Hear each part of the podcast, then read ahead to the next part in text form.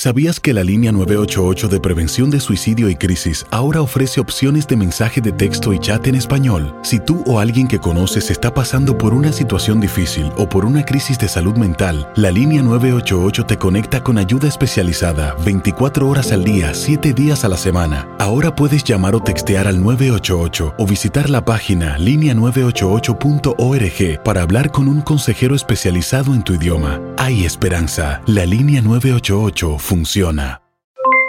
Aloha mamá, ¿dónde andas? Seguro de compras.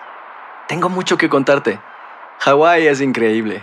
He estado de un lado a otro con mi unidad. Todos son súper talentosos. Ya reparamos otro helicóptero Blackhawk y oficialmente formamos nuestro equipo de fútbol. Para la próxima te cuento cómo voy con el surf y me cuentas qué te pareció el podcast que te compartí, ¿ok?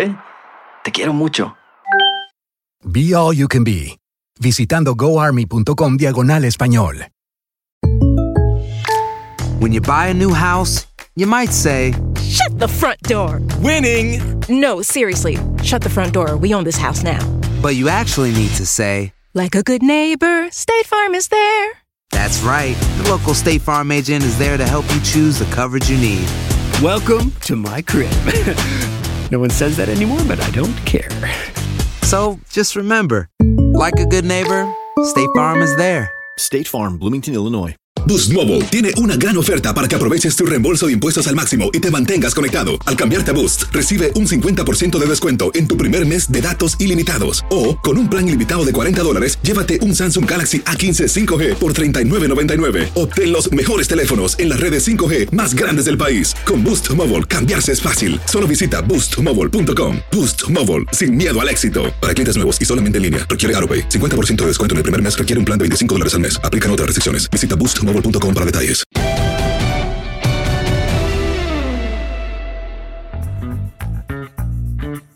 Bienvenidos, bienvenidos. Este es un nuevo capítulo del podcast Amigos de TUDN con Henry, con José Bicentenario y su servidor. Qué gusto de saludarles. ¿Cómo estás, Enrique? ¿Cómo pinta la semana hasta el momento? Abrazo.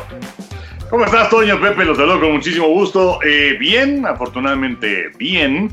Y además con muchas cosas que platicar, historias interesantes. eh, desde luego lo de Checo Pérez que gana en Azerbaiyán y bueno, pues hay un, eh, un, un manto de calma sobre Checo después de que las primeras cinco carreras fueron un poco complicadas. Lo de los playoffs de la NBA y también eh, creo que es eh, de, de- de comentar eh, sobre lo que hace Tony La Russa, que es ahora el número dos de todos los tiempos en victorias en el béisbol de las mayores, y también de un joven cuyo apellido, bueno, pues está plenamente ligado a este deporte, y me refiero a Leo Borg, que está participando en el torneo de Roland Garros. En el momento de grabar este podcast va a disputar su partido de tercera ronda en el torneo juvenil, pero bueno, pues creo que también es una historia digna de contarse.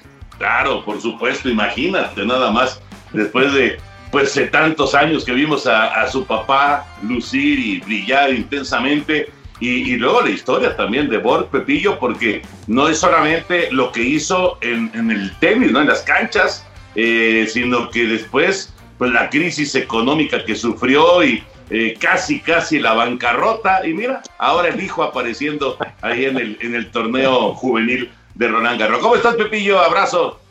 Muy bien, querido Toño, un abrazo para ti, para el Henry, para todos nuestros amigos en el podcast. Y sí, la verdad que, que llama la atención esto con, con Borg, ¿no? Borg que, que llegó a ganar cinco años seguidos Wimbledon y que causó un revuelo enorme por ser un jugador de fondo, utilizando raquetas de madera en aquella época, en la década de los años 70, y que sin embargo con ese estilo, con esa forma de jugar, ganar en Wimbledon cinco años seguidos y derrotando a rivales como McEnroe, como Roscoe Tanner, etcétera, pues no era ninguna cosa sencilla, pero sí después una, una crisis económica muy fuerte, hasta vendiendo sus raquetas legendarias, porque también digo, en aquella época no se ganaba el dineral de la actualidad. Claro que en aquel tiempo el dinero valía más, pero definitivamente las bolsas de aquel tiempo no tienen nada que ver con lo que se gana ahora, ¿no? El que gane Roland Garros se va a llevar un millón setecientos mil dólares, una cosa así, y los premios en aquella época pues rondaban los 150 mil dólares, cuando mucho, una cosa por el estilo. Pero Borg, me acuerdo que hasta una isla se llegó a comprar, me acuerdo, una isla. Luego sus relaciones sentimentales también fueron bastante complicadas del maestro, pero en lo particular para mí, de lo que más he admirado ha sido al maestro Borg, que en eh, Francia, me parece, si no mal recuerdo, ganó alrededor de unos seis títulos allá en, en, el Roland Garros. Oye, Henry, ¿y qué onda con este chavo? Tiene, como diría Pepillo, patas para gallo. lo habrá que seguirlo, habrá que verlo. Hay muchos jugadores que aparecen en esos niveles y que no alcanzan a romper. Eh, y también es eh, muy complicado el llevar el apellido de una gran figura. Claro. Porque se te abren las puertas, ¿no? Pero luego llega el momento en el que tienes que demostrar y muchas veces te exigen el doble a que si fueras un Juan Pérez. Entonces, eh, sí es una situación complicada, ojalá le vaya bien. Vamos, me viene a la mente el, el, el, hijo de Pete Rose, que pues no la pudo hacer, uh -huh. Pelé, pues que, que, tuvo más problemas eh, personales y con la justicia que una buena carrera dentro del fútbol. Eh, quizá, pues eh, no sé, de los más destacados puede ser Ken Griffey Jr., ¿no? que su papá fue uh -huh. un gran portero y, y Ken Griffey Jr., bueno, pues fue mejor todavía que él, pero son pocos, entonces apenas está iniciando su carrera, menos de 20 años, pero eh, pues ahí está, en estas canchas de polvo de ladrillo, en donde, como decía Pepe, ganó seis títulos eh, Bjorn Borg, cinco en Wimbledon, nunca pudo ganar el Abierto de Estados Unidos, perdió cuatro finales, y en el Abierto de Australia lo más lejos que llegó fue a la tercera ronda, eh, con un estilo de, de fondo, eh, nada ortodoxo, de hecho, eh, decía Borg, para aquellos que, que, que, me ven, no me copien, porque mi tenis está lleno de defectos. -huh. Pero era, era todo un ganador, una gran mentalidad. Y si tienen la oportunidad de ver una película que se llama Borg contra McEnroe, o McEnroe, no me acuerdo quién va primero, la verdad está buena, con Shia LeBeouf, que es el papel de, de John McEnroe, y la verdad se ve idéntico. Está muy bien hecha y habla justamente acerca de esta gran rivalidad y particularmente centrándose en el torneo de Wimbledon. Entonces vale mucho, mucho la pena esa película. A mí me encanta que hagan esta, estas películas eh, porque así las nuevas generaciones, los chavos eh, que eh, a lo mejor pues han escuchado algo de Borg o algo de McEnroe, pero que no tienen la referencia de imagen, pero con estas películas tienen la oportunidad de, conocer más ¿no? de, estas estrellas de los 60, 70, 80, que no, no terminaron de, pues de, entrar en, en, en la época en donde pues ya era fácil este, en YouTube o etcétera, etcétera, encontrar videos, ¿no? encontrar material para recordarlos. Así que estas películas hacen mucho, mucho bien, que es como lo de Cena o lo de Prost en, en este, también en la película que hicieron, ¿no? Yo creo que es, es muy, muy bueno, ¿no? Oigan, les iba yo a preguntar, ¿cuál era una característica de esas eh, de Borg que inmediatamente lo relacionabas con él? Bueno, yo me acuerdo de la cinta en la cabeza. Exactamente, exactamente. Sí, sí, sí, exacto. Sí, era, era inconfundible esa cinta en la cabeza. Se pusieron de moda para evitar que el sudor cayera sobre los ojos. Y pues bueno, tantos recuerdos con Borg. Precisamente McEnroe fue el que le cortó la racha de títulos en Wimbledon en 1981, justamente un duelazo en aquella ocasión. Y aquí en México tuvimos la oportunidad de ver a Borg en algunas ocasiones y sobre todo recuerdo una en particular que pues cuando estaba en plena efervescencia Borg, que vino aquí al Auditorio Nacional, que sería finales de 1975, cuando arrancaba el 76, en un desafío de con cuatro jugadores, pues nada más vino Borg, vino Guillermo Vilas, vino Rod Laver, ya pues en su etapa final prácticamente para, para retirarse, e Ili o sea que la verdad era un poco haces fantástico. En el Auditorio Nacional, me acuerdo, un, un, fin de semana, sábado y domingo, una exhibición que patrocinó eh, la marca de cigarros, la voy a decir Malboro, patrocinó ese desafío Malboro, y la verdad que fue muy padre el poder asistir y verlos jugar en su momento, porque estaba en su momento Nastas, en su momento Guillermo Vilas, en su momento Borg, y, las pinceladas maravillosas de Rod Laver eh, fue verdaderamente fantástico y, sobre todo la oportunidad de verlo aquí. Bueno, pues ahí está, ahí está, eh, qué, bueno que pusiste ahí en la mesa el tema, Henry. Eh, por cierto, y hablando de, de, de Roland Garros, ¿Qué les pareció lo de Federer? La decisión de Federer de, retirarse eh, fue una cuestión planeada, evidentemente, para llegar en la mejor forma posible a la segunda parte del año. Y pues esto, esto me recuerda lo que hacen eh, muchas veces los corredores, ¿no? De maratón y demás, que hacen este, algunos maratones y se salen a los 10, a los 15, a los 20 kilómetros, porque es solamente preparación. Y eso fue justamente lo que hizo Federer ahora en Roland Garros. Se juntaron varias circunstancias. Eh, una de ellas, eh, que su partido de la ronda previa con la que accede a los octavos de final se va larguísimo y también termina tarde y pocas horas después tenía su siguiente partido. Entonces, eh, esa fue una de las circunstancias. Y otra era que él siempre había visto este torneo de Roland Garros para meterse a, nivel, a ritmo, en un torneo que te iba a exigir muchísimo más, siendo un torneo de Grand Slam, pero como preparación para el torneo de Wimbledon, porque pues hace unos cuantos meses le hicieron eh, un par de operaciones en las rodillas y entonces eh, apenas viene de regreso Roger Federer, de manera que pues se me hace algo completamente lógico, una decisión inteligente. Eh, además, en el camino, los tres, tanto Djokovic, Nadal y Federer, los tres están colocados en la misma parte del draw, es decir, ni siquiera se iban a enfrentar uno contra el otro en la final, se van a tener que encontrar en el camino. Entonces yo creo que fue una muy buena decisión de, Roger Federer eh, con sus 20 títulos de Grand Slam. Vamos a ver si es que Nadal lo supera en esta edición.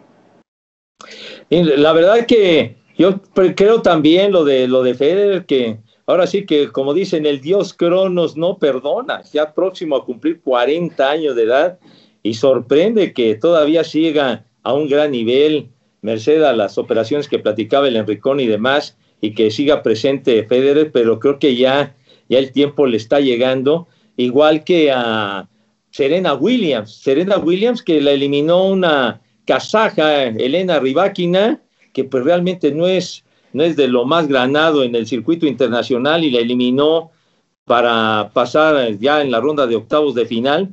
Y ya también Serena, a punto de cumplir 40 años, creo que ya, ya, ya va a ser muy difícil que pueda lograr el ansiado título de Grand Slam 24 y empatar el récord de Margaret Court.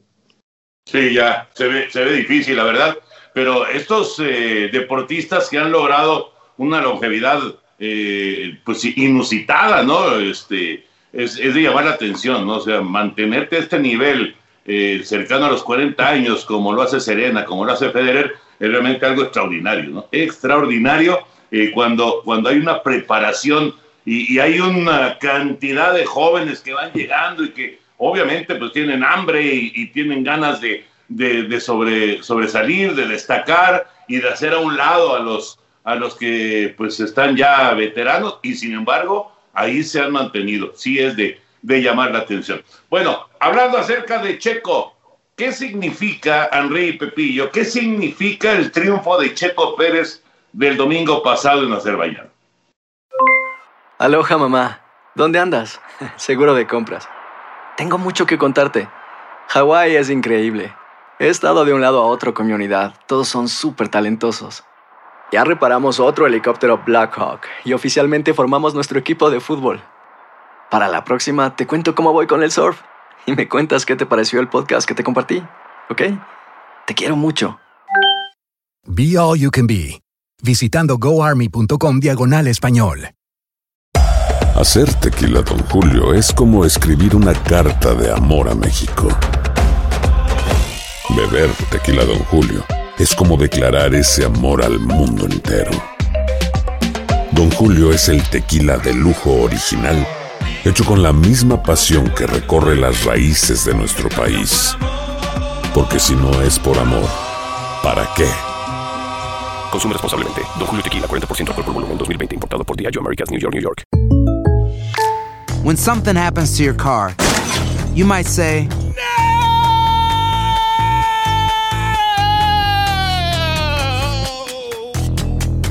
My car! But what you really need to say is something that can actually help. Like a good neighbor, State Farm is there. And just like that, State Farm is there to help you file your claim right on the State Farm mobile app. So just remember, like a good neighbor, State Farm is there. State Farm, Bloomington, Illinois. Boost Mobile tiene una gran oferta para que aproveches tu reembolso de impuestos al máximo y te mantengas conectado. Al cambiarte a Boost, recibe un 50% de descuento en tu primer mes de datos ilimitados. O, con un plan ilimitado de 40 dólares, llévate un Samsung Galaxy A15 5G por $39.99. Obtén los mejores teléfonos en las redes 5G más grandes del país. Con Boost Mobile, cambiarse es fácil. Solo visita boostmobile.com. Boost Mobile, sin miedo al éxito. Para clientes nuevos y solamente en línea, requiere AroPay. 50% de descuento en el primer mes requiere un plan de 25 dólares al mes. Aplican otras restricciones. Visita boostmobile.com para detalles. Pues eh, significa, eh, yo creo que varias cosas. Eh, primero que las estrellas, y no quiero demeritar lo que hace Checo, pero que las estrellas se alinearon, porque se dieron varias circunstancias, había calificado séptimo, sin embargo hay una penalización, entonces arranca sexto, y viene esa situación en donde Lance sufre una ponchadura de su llanta, eh, y luego eh, pues estaban dando las vueltas más rápidas Luis Hamilton, Max Verstappen y también Checo Pérez. Viene la situación esta en donde Verstappen también se le poncha una llanta y entonces Checo hereda la primera posición. Y luego a ver cómo le vamos a hacer para reanudar la carrera. Y nos vamos a las eh, dos últimas vueltas eh, desde una parrilla de salida. Eh, y cuando iban a pits antes de colocarse, antes de formarse, la presión hidráulica del coche de Checo Pérez eh, representaba un problema gravísimo y señalaban que estaba a punto de, de ya no continuar en la carrera, pero bueno, se la jugaron con Checo. Eh, otra cuestión también importante es en la rearrancada, bueno, pues que tiene problemas Luis Hamilton ahí, que apachurra el botón del asunto de los frenos y entonces se va completamente de frente. Hubiera sido realmente muy interesante ver ese duelo de Checo con Luis Hamilton, como dicen los expertos del automovilismo, llenándole los espejos. Eh, bueno, pues esta situación no se dio. Y, bueno, pues desde luego el mérito para Checo, ¿no? Que, que llega a la primera posición en esta carrera, pero bueno, insisto, las, las circunstancias ahí estuvieron y no se pueden soslayar. Ahora, viene para darle muchísima tranquilidad a Checo, porque sus eh, cinco primeras carreras no han sido precisamente lo mejor. Sí había muchas críticas en el sentido de que pues, estaba Verstappen solo allá adelante peleando contra los gallones, y de lo que se trata también es de hacer equipo. Aunque ya se tiene plenamente establecido que Checo es el piloto número dos de Red Bull, bueno, se necesita que él esté peleando con Verstappen justamente, bueno, pues para evitar que los otros autos vayan a, a hacer sombra. Eh, y, bueno, pues también tenía la mitad de los puntos de Verstappen. Entonces creo que eso también significaba un problema grave. Checo había dicho, denme cinco carreras, ya pasaron las cinco carreras, viene la sexta, se lleva la victoria y ojalá esto represente pues muchos triunfos más. Ahora sí que esa misión, lo explicabas muy bien, mi Henry, en el sentido de protegerle las espaldas a Verstappen, porque pues él es el, el serio candidato para desbancar a, a Lewis Hamilton y que deje de ser el campeón mundial de pilotos. Todas las esperanzas de Red Bull están fincadas en la persona de Max Verstappen, pero es un muy buen compañero Checo Pérez para cuidarle precisamente las espaldas, ser su escolta, y en este caso que las circunstancias, como lo explicaba Enrique, pues se dieron para que pudiera conquistar la bandera a cuadros, y pues es algo que, que no se veía para México desde 1970, o sea que tuvieron que pasar 51 años para que viniera otro triunfo desde Pedro Rodríguez allá en el Gran Premio de Bélgica, 1970 justamente. Pues es una gran noticia, ¿no? Eh, obviamente, sí, como decía Henry, pues ha sido una, un arranque, digamos, de, de era en, en, Red Bull para, para Checo, con eh, altibajos, con sobresaltos, con eh, algunas críticas, pero una victoria le viene de maravilla, ¿no? Eso es indiscutible y eh, eh, vamos, no, no, no estamos metidos de lleno en el automovilismo, pero sí ven que Red Bull en general tiene chance de desbancar a Mercedes o no? A mí me parece que sí, de hecho, previo al arranque de la temporada se hablaba acerca de esta situación. Uh -huh. eh, y las dos últimas carreras, por lo pronto, para Mercedes han sido un auténtico desastre y ya le lleva 26 puntos de ventaja Red Bull a Mercedes en el campeonato de constructores. Verstappen le lleva 4 a Lewis Hamilton. Checo Pérez está colocado en el tercer lugar. Entonces yo creo que sí puede ser el año para Red Bull.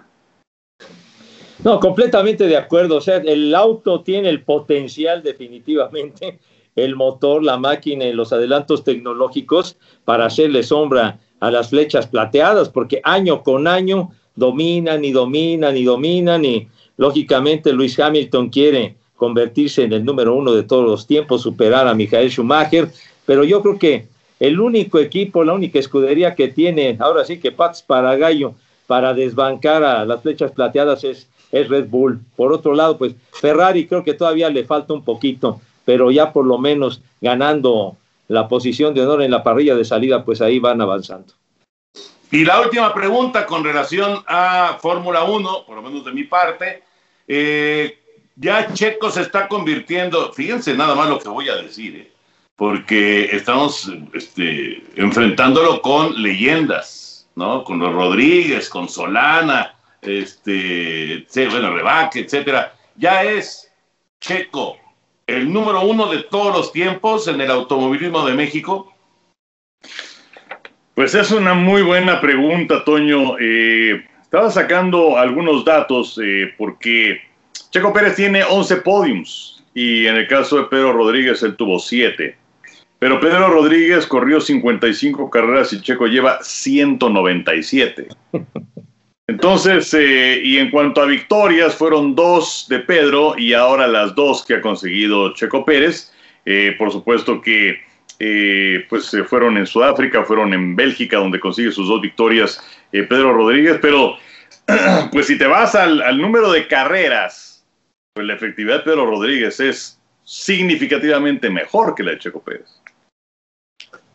Bueno, creo que para mí sería muy aventurado decir que sea el mejor piloto de todos los tiempos Checo Pérez, porque Pedro Rodríguez fue un verdadero fenómeno, un verdadero fenómeno, su trayectoria en la máxima categoría, los, datos, muy bien los explica Enrique en, Fórmula 1, pero era un piloto que en otro tipo de competencias era fantástico. Él llegó a ganar las 24 horas de Le Mans en el 68 con Lucien Bianchi, pero la categoría estelar, nada de la, la, segunda división, nada. O sea, él con dos pilotos ganó en el año olímpico de México Le Mans y fue un, fue un, fue un ah, algo fantástico la, la repercusión que tuvo en aquella época el triunfo de Pedro Rodríguez acaparaba las ocho columnas de los periódicos.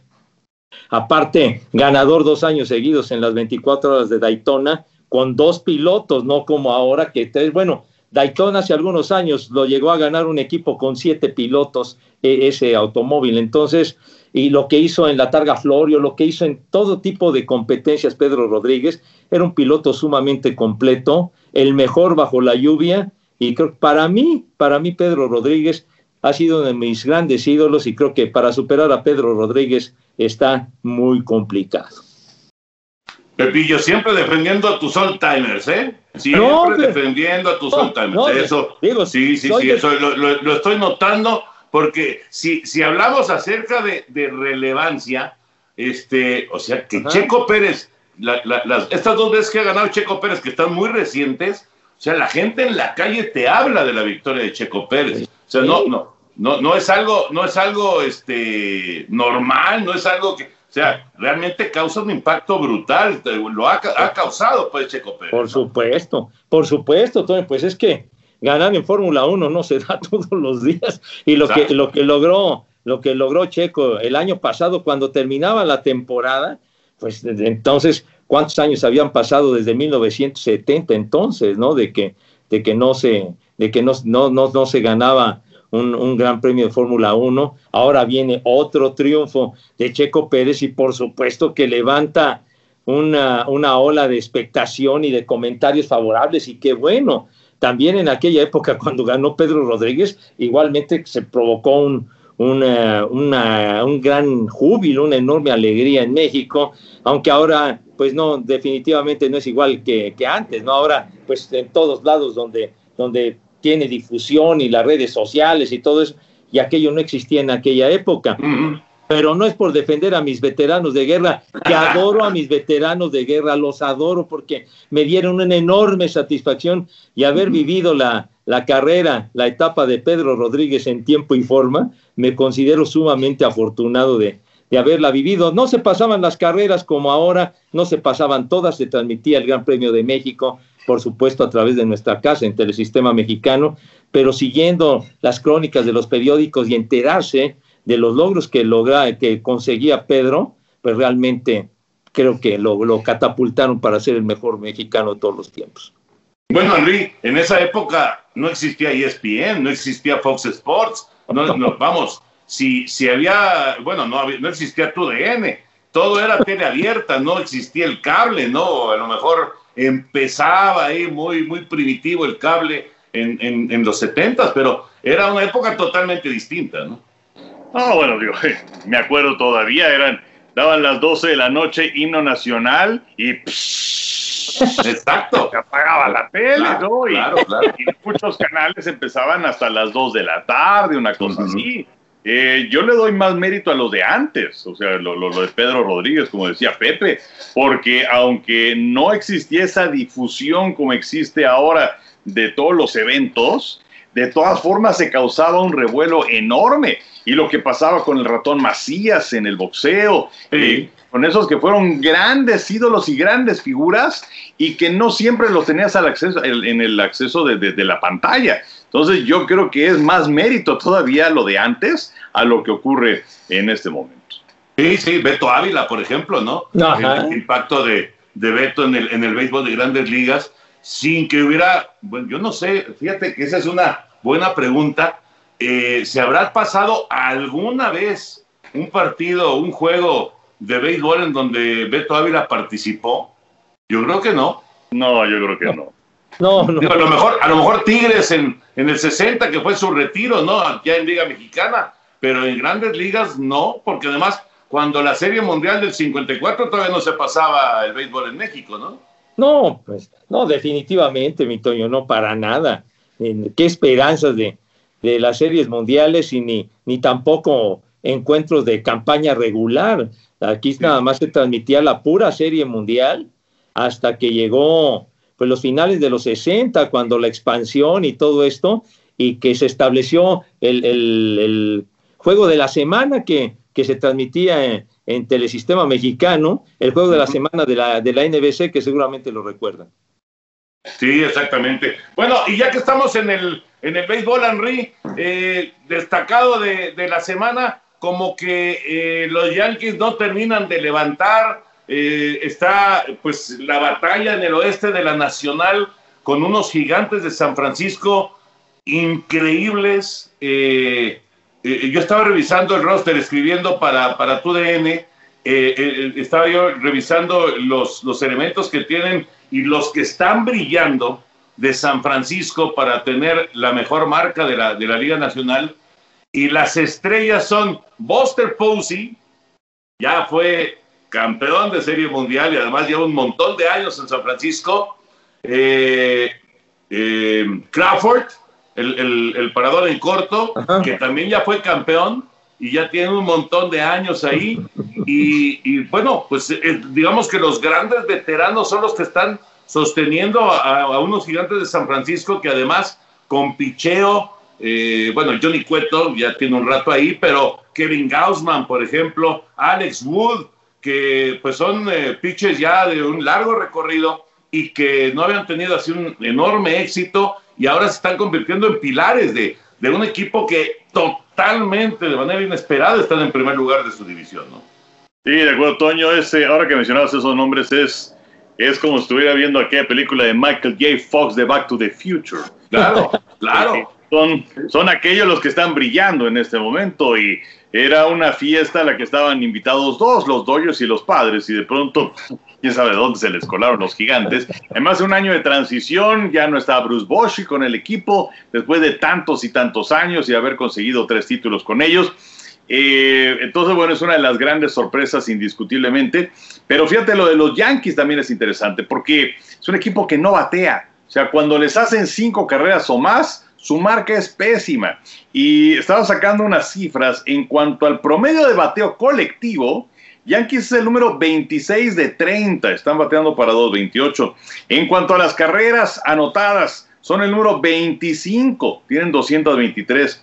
En cuanto a los hits, son el equipo número 22, tienen 446. En cuanto al número de ponches, son el equipo número 10 en cuanto a poncharse con 562 hasta los partidos del domingo, que por cierto fueron barridos en el Bronx por Boston por primera vez desde el 2011. Entonces, que si tienes a Giancarlo Stanton y que tienes a Gary Sánchez y que tienes a Aaron Judge y que o sea, la verdad es que pues es un equipo de relumbrón. Stanton ha jugado muy poquitos partidos con los Yankees y pues eh, necesitan algo con que apoyar eh, justamente a lo que hace su picheo y si es que el picheo llega a fallar en alguna ocasión no tienen forma de regresar. No, sí, los Yankees con, con serios problemas y luego en el picheo, ¿no? La lesión de Corey Kluber que se lastima después de tirar juegos sin hit ni carrera, en fin, el elenco de picheo abridor necesita, necesita una mayor profundidad, una mayor solidez. Vamos a ver más adelante cuando viene la, la etapa de movimientos a finales de julio, equipos que piensan que ya no tienen nada que hacer, se desprenden de jugadores importantes. Va a ser interesante con los clubes que tienen, que tienen aspiraciones serias de playoff, cómo mueven sus piezas para, para reforzarse, pero sí los Yankees han decepcionado en ese aspecto de que les ha faltado batear. Lo de Giancarlo Stanton realmente llama la atención, un tipo que se la pasa siempre lastimado, regresa, juega unos cuantos encuentros y otra vez se vuelve al taller de reparaciones, se poncha mucho, en fin, creo que no ha sido una inversión muy positiva ni mucho menos para, para los Yankees.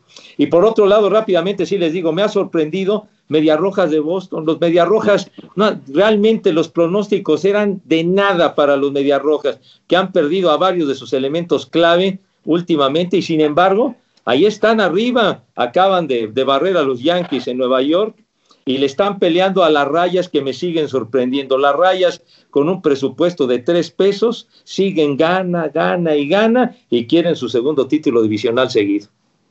Como decía Enrique con respecto al oeste de la Nacional, que era una fiesta para dos y llegó el tercero, ¿no? El- el invitado incómodo que es San Francisco, pues así en el este de la Americana, ¿no?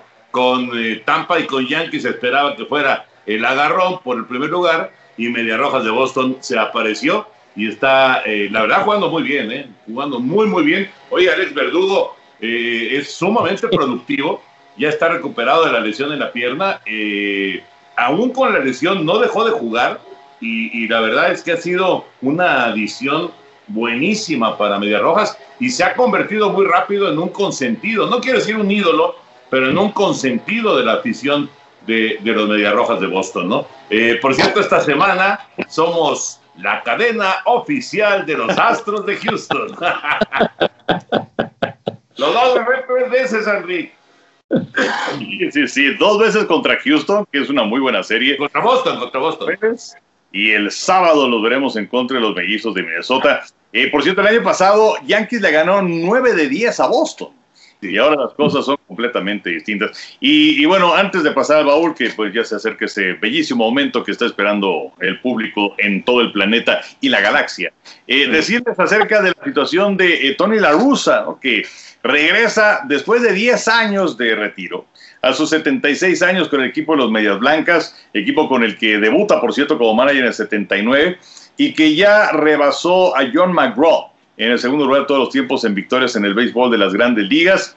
Eh, son 2.764 victorias para Tony La Russa. Ahora, que pueda dar alcance al día de todos los tiempos Connie Mack, no lo va a. Le faltan 967 victorias a Tony La Russa y lo que pasa es que Connie Mack eh, no nada más se dirigió a los Atléticos de Filadelfia, él empezó antes, pero ya después dirigió a los Atléticos de Filadelfia por espacio de 50 años, entre 1901 y 1950.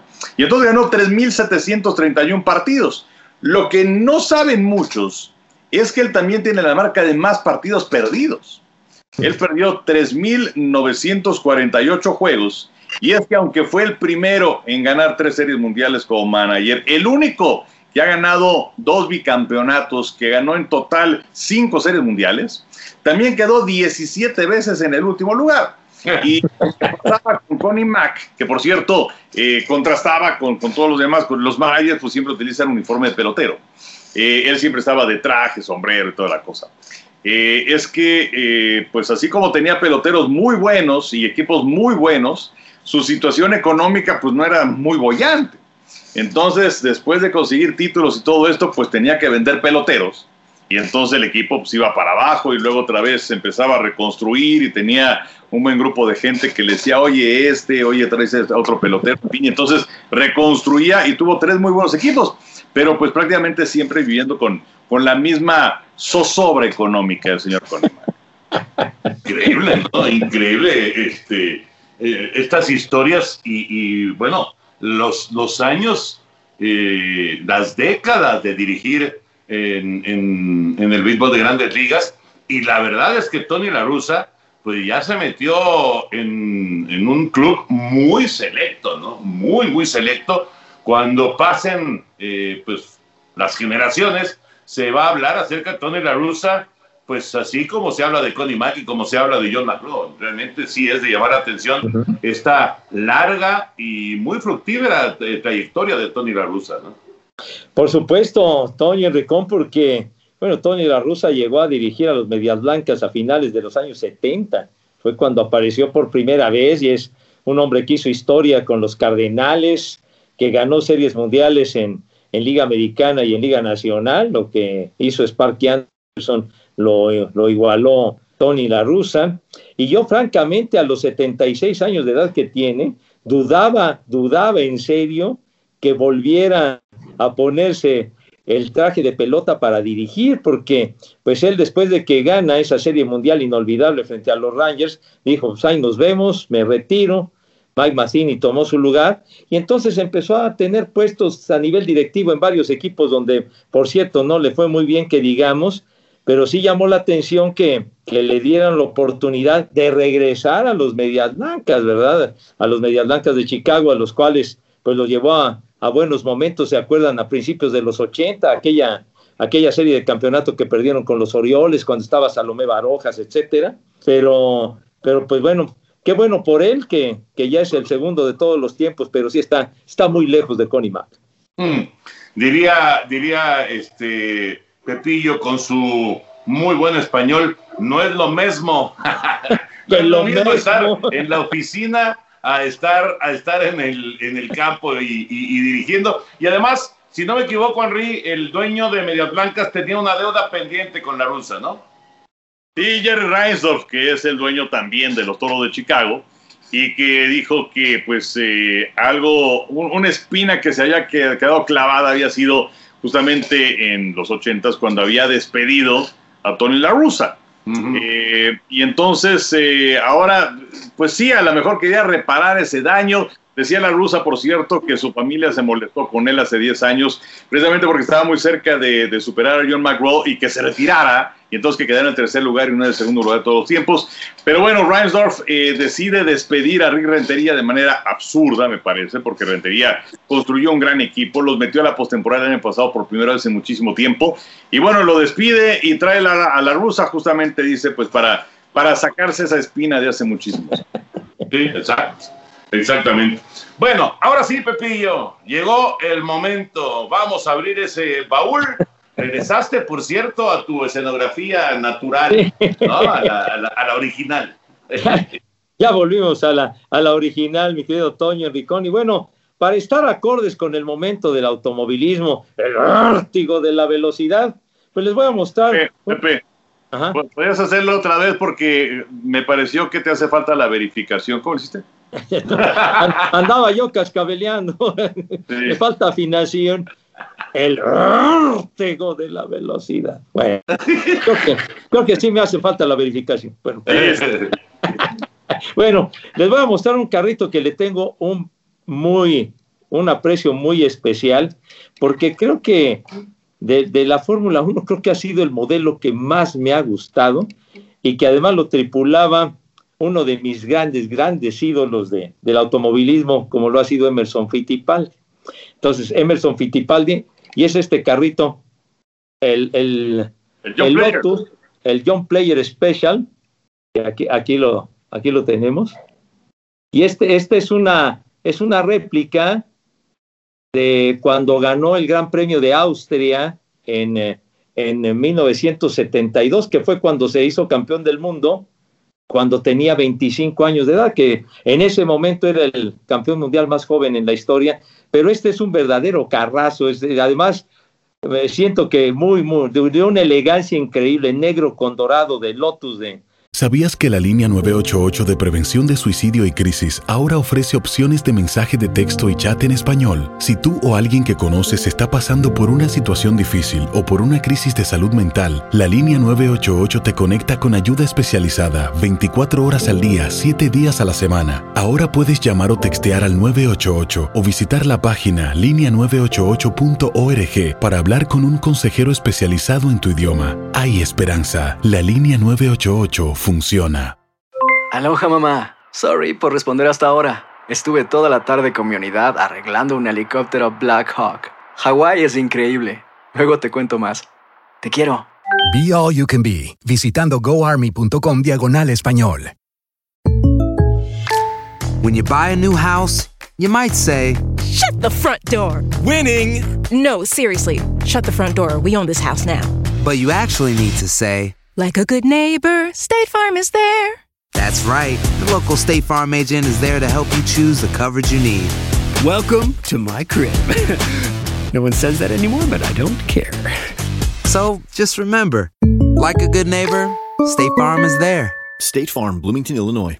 Boost Mobile tiene una gran oferta para que aproveches tu reembolso de impuestos al máximo y te mantengas conectado. Al cambiarte a Boost, recibe un 50% de descuento en tu primer mes de datos ilimitados. O, con un plan ilimitado de 40 dólares, llévate un Samsung Galaxy A15 5G por $39.99. Obtén los mejores teléfonos en las redes 5G más grandes del país. Con Boost Mobile, cambiarse es fácil. Solo visita boostmobile.com. Boost Mobile, sin miedo al éxito. Para clientes nuevos y solamente en línea, requiere AroPay. 50% de descuento en el primer mes requiere un plan de 25 dólares al mes. Aplican otras restricciones. Visita boostmobile.com para detalles. de Colin Chapman, que, que de por sí mi gran ídolo de todos los tiempos ha sido Jim Clark en el, en el automovilismo y era de, de Lotus, y creo que con, con Pedro Rodríguez y, y Emerson Fittipaldi, pues ha sido la trilogía de, mi, de mis grandes ídolos, pero este vehículo me, me encanta y, y cuando lo adquirí hace ya muchos años, pues me cautivó y aquí lo tienen a sus órdenes.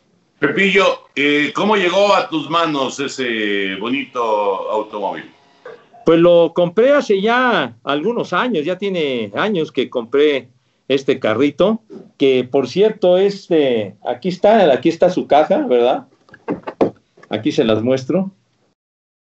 Aquí, aquí es donde dice que, que del Team Lotus, número 31 Fittipaldi, 1972, Gran Premio de, de Austria, el ganador, en una edición limitada de 3.000 piezas, y aquí está su certificado de su certificado de, de origen que es el es la es la pieza 270 de, de este de este vehículo que la verdad la verdad me encanta el, el John Player Special yo me imagino que alguna vez sí lo sí lo vieron correr a este este coche Claro. fantástico, ¿no? Más de una vez, es un coche verdaderamente precioso y sí, estoy de acuerdo contigo, yo creo que es el más elegante que se ha presentado en la Fórmula 1. Y Fittipaldi, ahorita que dijiste Fittipaldi, ¿cómo hay personajes que eh, sobrepasan, en este caso, las pistas, ¿no? Eh. Yo me acuerdo, estábamos en Seúl, en Corea del Sur, 1988, y los eh, choferes, porque la empresa Televisa en, ese, en, en- en esos Juegos Olímpicos puso choferes, porque pues, era Corea del Sur, era difícil este, que moverse ahí, que te llevaran a, a, los eventos o al hotel, etcétera, etcétera. Y eh, pues eran medio brutos los, los choferes, ¿no? Medio, medio cafres. Y entonces me acuerdo este, estar en, en- un regreso al hotel con Sonia Larcón y el güey este iba hecho la raya, pero hecho la raya, parecía que, que le iban a pagar más si llegábamos en X, en X minutos al, al hotel, ¿no? Y entonces Sony con, este, con su carácter, pues dice, este baboso parece Fittipaldi, mano. ¿Cómo hay, hay personajes que sobrepasan su, su deporte, ¿no? Y Fittipaldi sobrepasó su deporte. Sí. y que forman parte de la cultura popular, como lo dices, ¿no? O sea, era típico que ibas con alguien en el coche que se iba muy rápido, lo que sea, era, o sea, ¿qué te crees Fittipaldi? O sea, más que cualquiera otro, porque esa expresión no la he escuchado, ¿te crees Senna o te crees Schumacher? O no, o sea, como que llegó para quedarse en el aspecto de Fittipaldi. Qué curioso, ¿no? Qué curioso. ¿Por qué se dará ¿qué, ¿cuál será el fenómeno? ¿Será también que, que el apellido es medio, medio florido? ¿Qué, ¿Qué será? ¿Por qué será?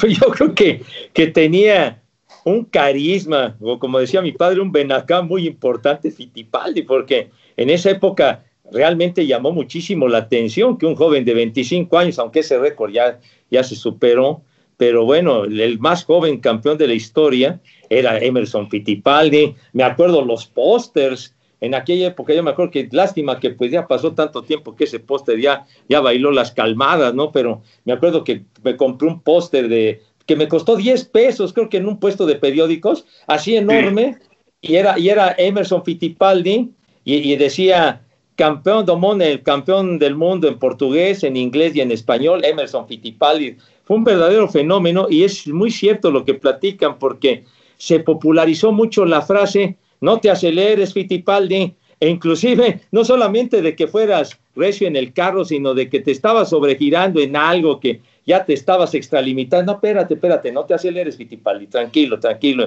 Y ya fue, fue, fue, un, fue un fenómeno tremendo con Emerson Fittipaldi. Qué curioso, qué curioso. Eh, como dice Henry, es cultura popular. Eh, ¿Se acuerdan de otra expresión así que involucra a un deportista? bueno, mientras se acuerdan, mientras se acuerdan, déjenme decirles que ayer, ayer fuimos a, a comer y eh, fue cumpleaños de, de, Yoyita, de mi esposa, y entonces, por eso fuimos a comer afuera, a un, a un centro comercial, y me acuerdo mucho. Felicidades, y por otro lado, si no es cumpleaños de Gloria, ¿no salen a comer? Normalmente no, Henry, entre semana ah, no, ¿eh? No, entre semana no, es raro, es muy raro. Eh, entre semana normalmente comemos en casa.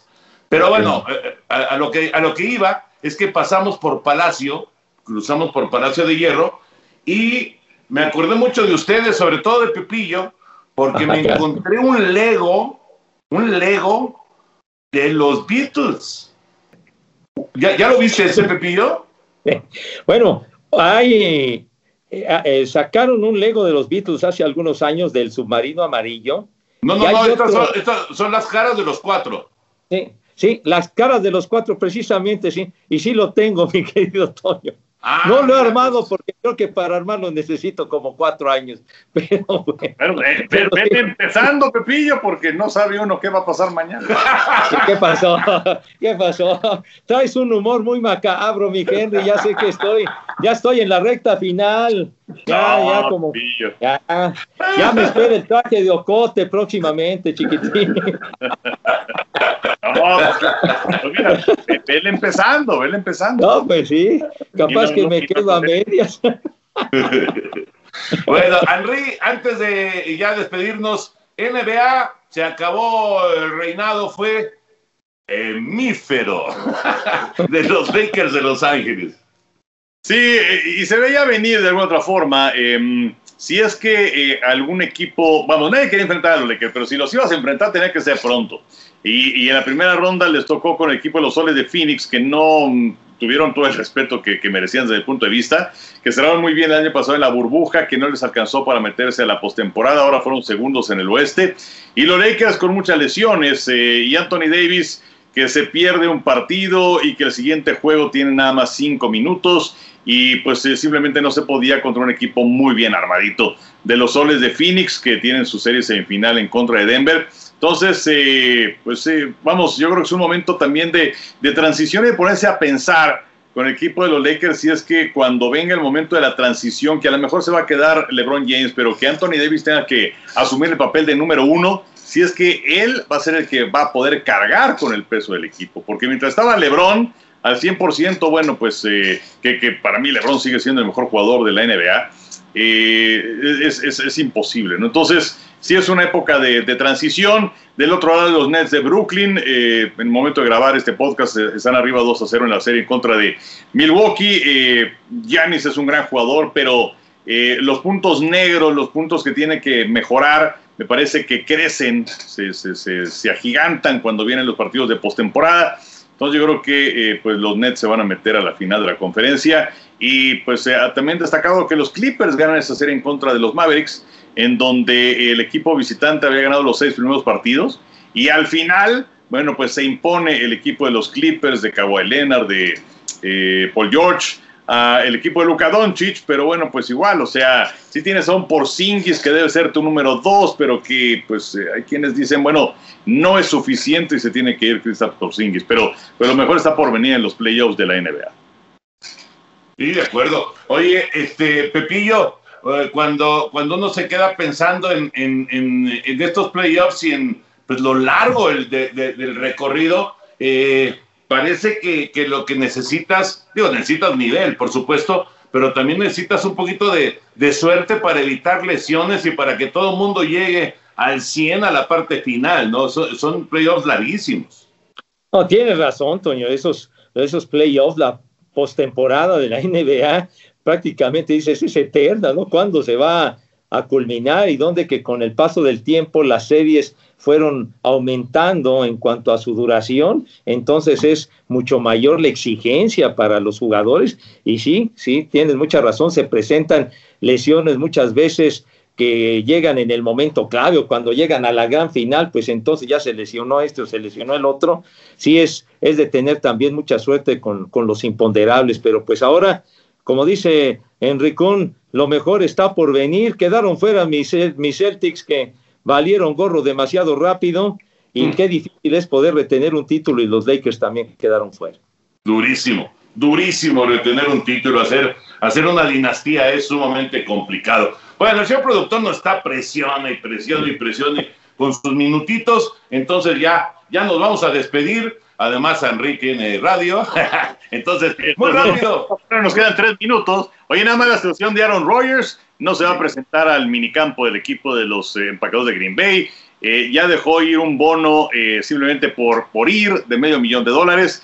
Y hay mucho silencio. Entonces, a ver qué es lo que pasa cuando estamos ya pues prácticamente a dos meses de que se juegue el primer partido de pretemporada. Y si es que Rogers no va a ir con Green Bay y se iría con otro equipo, pues ya también es tiempo de ver qué va a pasar, ¿no? Entonces, es eh, algo a, seguir, como el caso de Julio Jones, que se venía manejando que se iba a ir, que se iba a ir y que se iba a ir, y bueno, finalmente ya se va a los Titanes de Tennessee. Pero bueno, cierro este paréntesis y en obvio del tiempo, como dicen, viene la dichosa pregunta que siempre estamos esperando. Con Sí, pero fíjate, Henry, tengo que reconocer que la pregunta me la ganaste tú hace rato. ah, caray.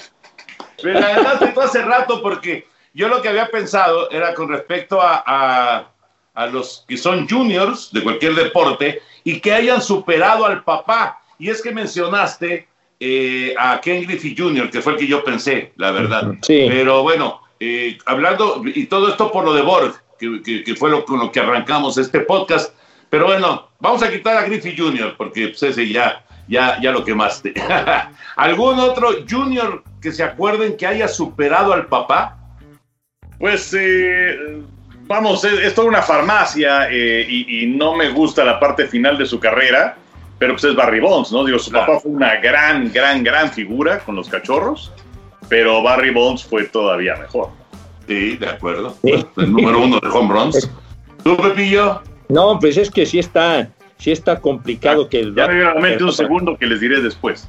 Ah, bueno, alguien que, que no, aunque no, lo superó definitivamente, pero que sí por lo menos lo pudo igualar en ser campeón mundial de la Fórmula 1 fue Damon Hill, a su padre, a Graham Hill.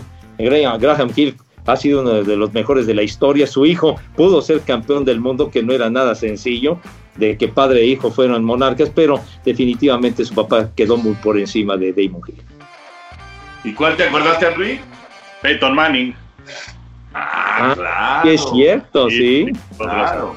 Archie Manning, ¿no? Y además ahí fue doblete, ¿no? Porque fue Peyton y fue Eli. Exactamente, fueron los dos. Y decían que Cooper que era receptor abierto, que era muy bueno también, pero pues lamentablemente sufrió una lesión y ya no llegó a la NFL. Bueno, señores, pues ya el señor productor ya nos está invitando a... ¿eh? O sea, ¿dijiste Griffin? Yo era Griffin, sí, sí, yo era ah. Griffin, la verdad. Sí, sí, sí. pues sí, era, era como el, el, que estaba ahí clavado, ¿no? Henry, un abrazo como siempre.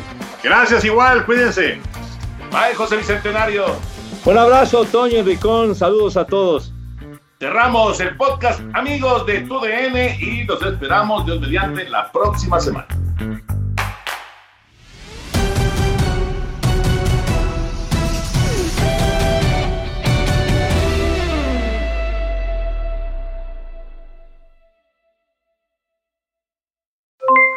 Aloha mamá. ¿Dónde andas? Seguro de compras. Tengo mucho que contarte. Hawái es increíble. He estado de un lado a otro con mi unidad. Todos son súper talentosos. Ya reparamos otro helicóptero Blackhawk y oficialmente formamos nuestro equipo de fútbol. Para la próxima te cuento cómo voy con el surf y me cuentas qué te pareció el podcast que te compartí. ¿Ok? Te quiero mucho. Be All You Can Be, visitando goarmy.com diagonal español.